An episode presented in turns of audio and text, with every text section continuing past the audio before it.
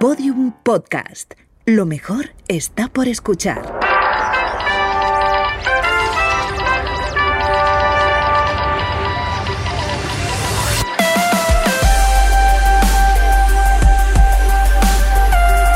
Tentación a Medianoche, un podcast que homenajea la radionovela escrita por Rafael Barón en adaptación de su novela homónima y realizada para la cadena Ser en el año 1973.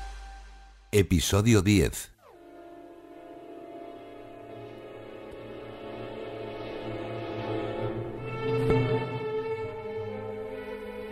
María tenía grabados en el alma aquellos versos que Tudor le dijera.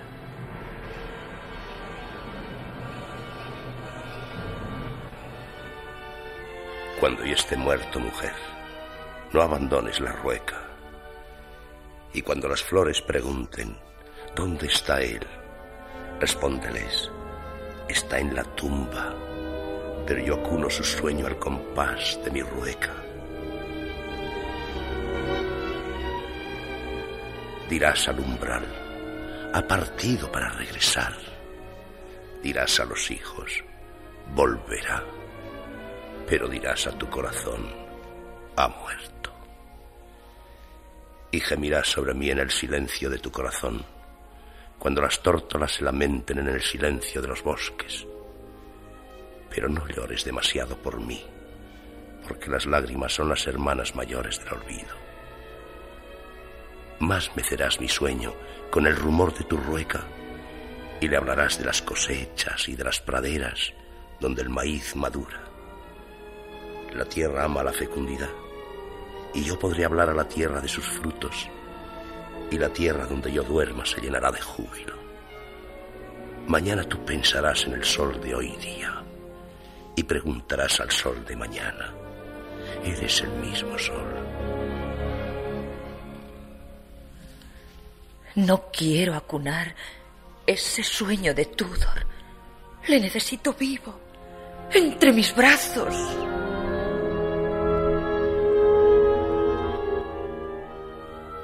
Tudor Barbu estuvo lejos de su familia hasta la primavera de 1944. Cuando volvió, muy próximo el verano, la situación había cambiado prometedoramente. Los avances del ejército ruso hacia las fronteras de Rumanía, los sabotajes y el sentimiento antinazi, cada vez más acuciante y poderoso, permitían confiar en el futuro.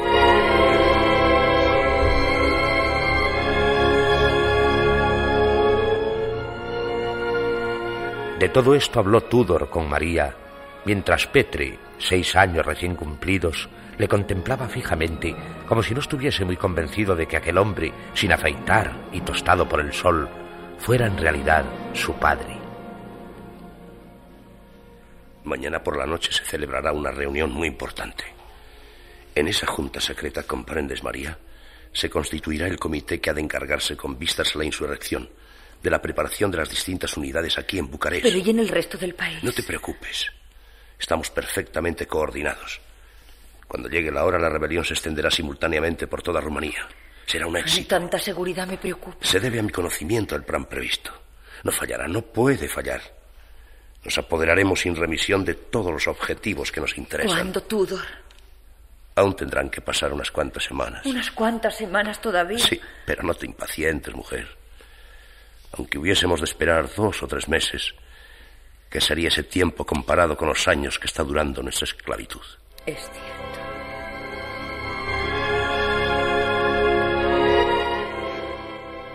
María había asentido pensativamente.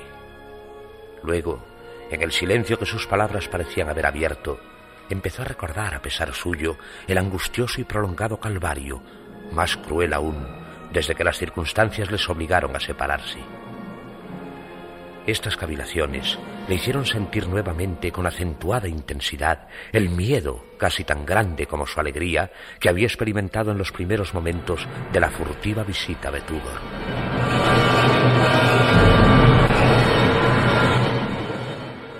Dios mío. ¿Qué tienes? ¿No te habrá visto alguien mientras merodeabas alrededor de esta casa en espera de una ocasión propicia para entrar? No. Tal vez un policía o un partidario de los nazis. María, por favor. Desertor del ejército se te considera oficialmente desaparecido muerto en el campo de batalla. Si te descubriesen nuestros enemigos, no solo serías torturado con la esperanza de obligarte a traicionar a los nuestros, sino que te ejecutarían. Querrás escucharme. Todo. Tranquilízate, nadie me ha visto. He tomado como la vez anterior las debidas precauciones y cuento además con la protección de la noche. Hoy tendré que irme también antes de que amanezca. Me he pasado meses y meses deseando que volvieras, tenerte aquí otra vez, aunque solo fuese unos minutos. Y ahora que has venido, tiempo de angustia pensando en lo que puede suceder. Nada sucederá. Dios mío. Vamos, vamos.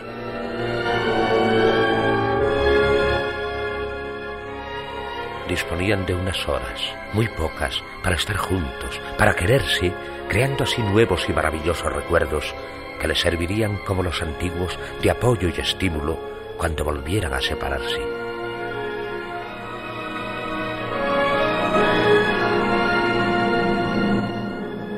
En esto el niño, inesperadamente, rompió el silencio que se había producido. No te marches, papá.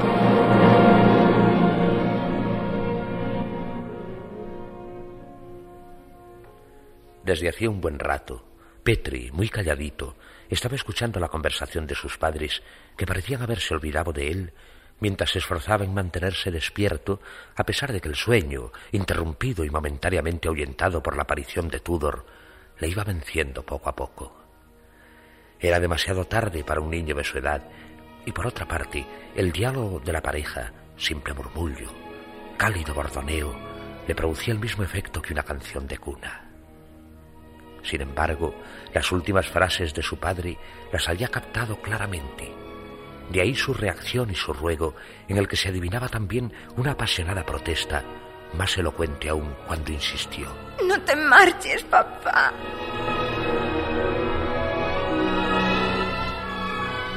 Tudor, emocionado, se apartó de María y sentándose en la cama, abrazó al pequeño. Escucha, hijo mío. Tras este comienzo, guardó un breve silencio, como si estuviera eligiendo en mente las frases que debía pronunciar para que el niño pudiese comprenderle sin necesidad de otras explicaciones. Tú quieres mucho a mamá, ¿verdad que sí? Petre afirmó con un rotundo movimiento de cabeza, pero en sus ojos, tan grises como los de Tudor, se reflejaba elocuentemente el desconcierto que le dominaba. Entre su ruego y la pregunta de su padre no había, pensaba, la menor relación. Petri, si mamá hubiese caído en poder de unos hombres muy malos y supieras que su vida por eso estaba en peligro, tú, Petri, ¿qué harías? ¿Cruzarte de brazos? La defendería. Yo no soy cobarde. ¿Y te gustaría que lo fuese yo? No, papá, claro que no. Entonces, ¿por qué me pides que me quede en casa? Cuando tengo el deber de rescatar de sus enemigos a nuestra madre, Rumanía.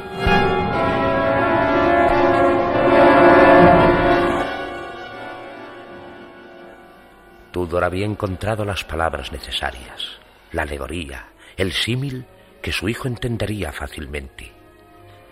Y siguió hablándole por eso en el mismo sentido, mientras en las pupilas del pequeño brillaba cada vez con más fuerza una luz distinta, desconocida. De pronto, en un impulso, interrumpió a su padre. Llévame contigo, papá. Eso no puede ser, hijo. ¿Por qué? Porque solo tienes seis años. Además, si me acompañases, ¿quién protegería a mamá? ¿Quién cuidaría de ella hasta mi regreso? Petre se resignó, consciente de la importancia de la misión que su padre le encomendaba. Todos, según Tudor, tenían deberes que cumplir, pero estas obligaciones variaban de acuerdo con la edad y las circunstancias de cada persona. ¿Lo comprendes? Di, ¿lo comprendes? Sí, Entonces, papá. sí, Petre, ¿Volverás pronto? dentro de unas cuantas semanas.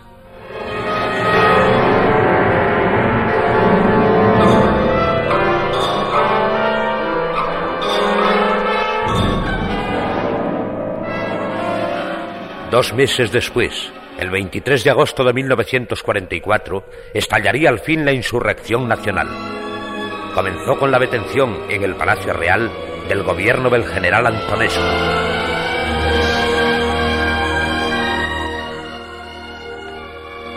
Inmediatamente las fuerzas de Hitler fueron expulsadas de la capital por los patriotas que combatieron contra ellas día y noche sin tregua ni cuartel en Kotrocheni, Rahova, Baneasi, Otopeni y otros muchos lugares.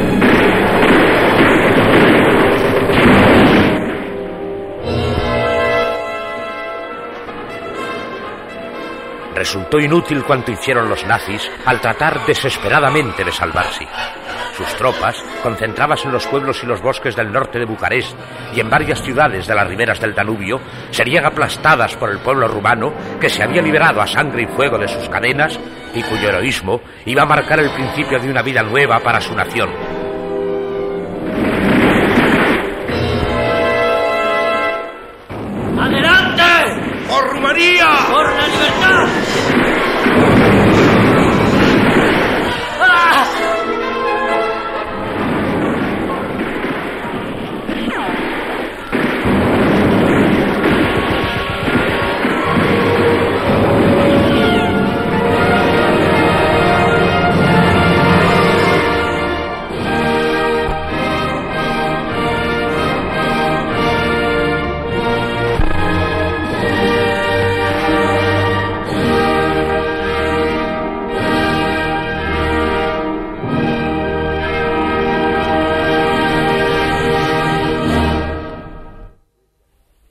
28 años después de aquella gesta impresionante, Petre Barbu seguiría recordando con sorprendente precisión todo lo que su padre le dijera durante su furtiva y peligrosa visita nocturna.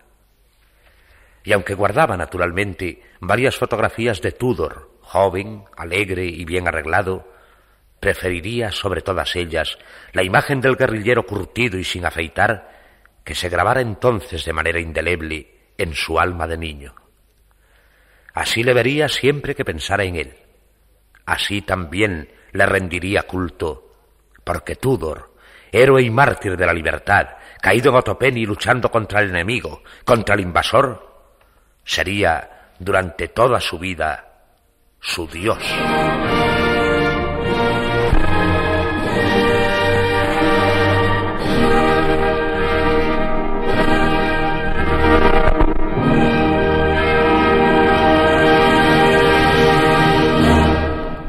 Han escuchado ustedes el quinto capítulo de Tentación a Medianoche de Rafael Barón.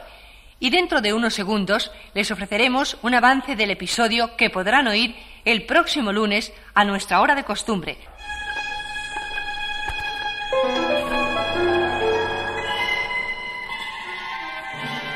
En los últimos tiempos se han modernizado los aeródromos de casi todas las ciudades de Rumanía. El más importante es el Aeropuerto Internacional de Bucarest Otopeni, que recibe a los más avanzados tipos de aviones, con una capacidad anual de 3 a 4 millones de viajeros. Amante de su patria, cuyo desarrollo extraordinario constituía para él un motivo de natural orgullo, aficionado a las estadísticas y buen conocedor además de cuanto de un modo u otro se relacionase con su trabajo, Petre Barbu, cuando hablaba de su nacimiento, lo hacía en tono de broma. Yo nací cuando nuestros transportes aéreos únicamente servían cada año a unos 12.000 pasajeros. Hagan ustedes cuenta si quieren. Eso ocurría en 1938. Así que tengo 34 años.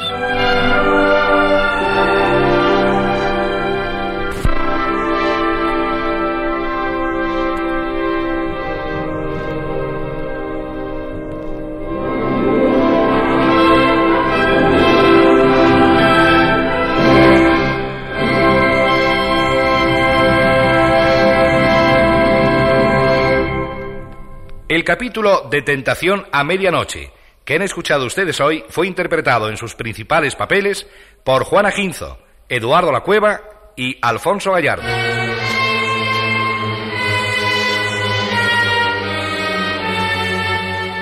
Narrador Julio Varela. Realización musical Enrique Aroca.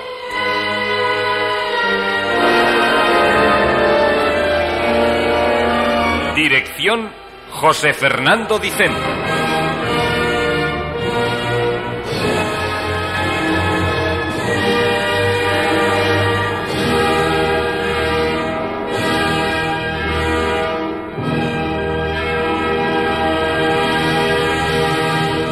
Síguenos en Twitter, arroba podiumpodcast y en facebook.com barra podiumpodcast.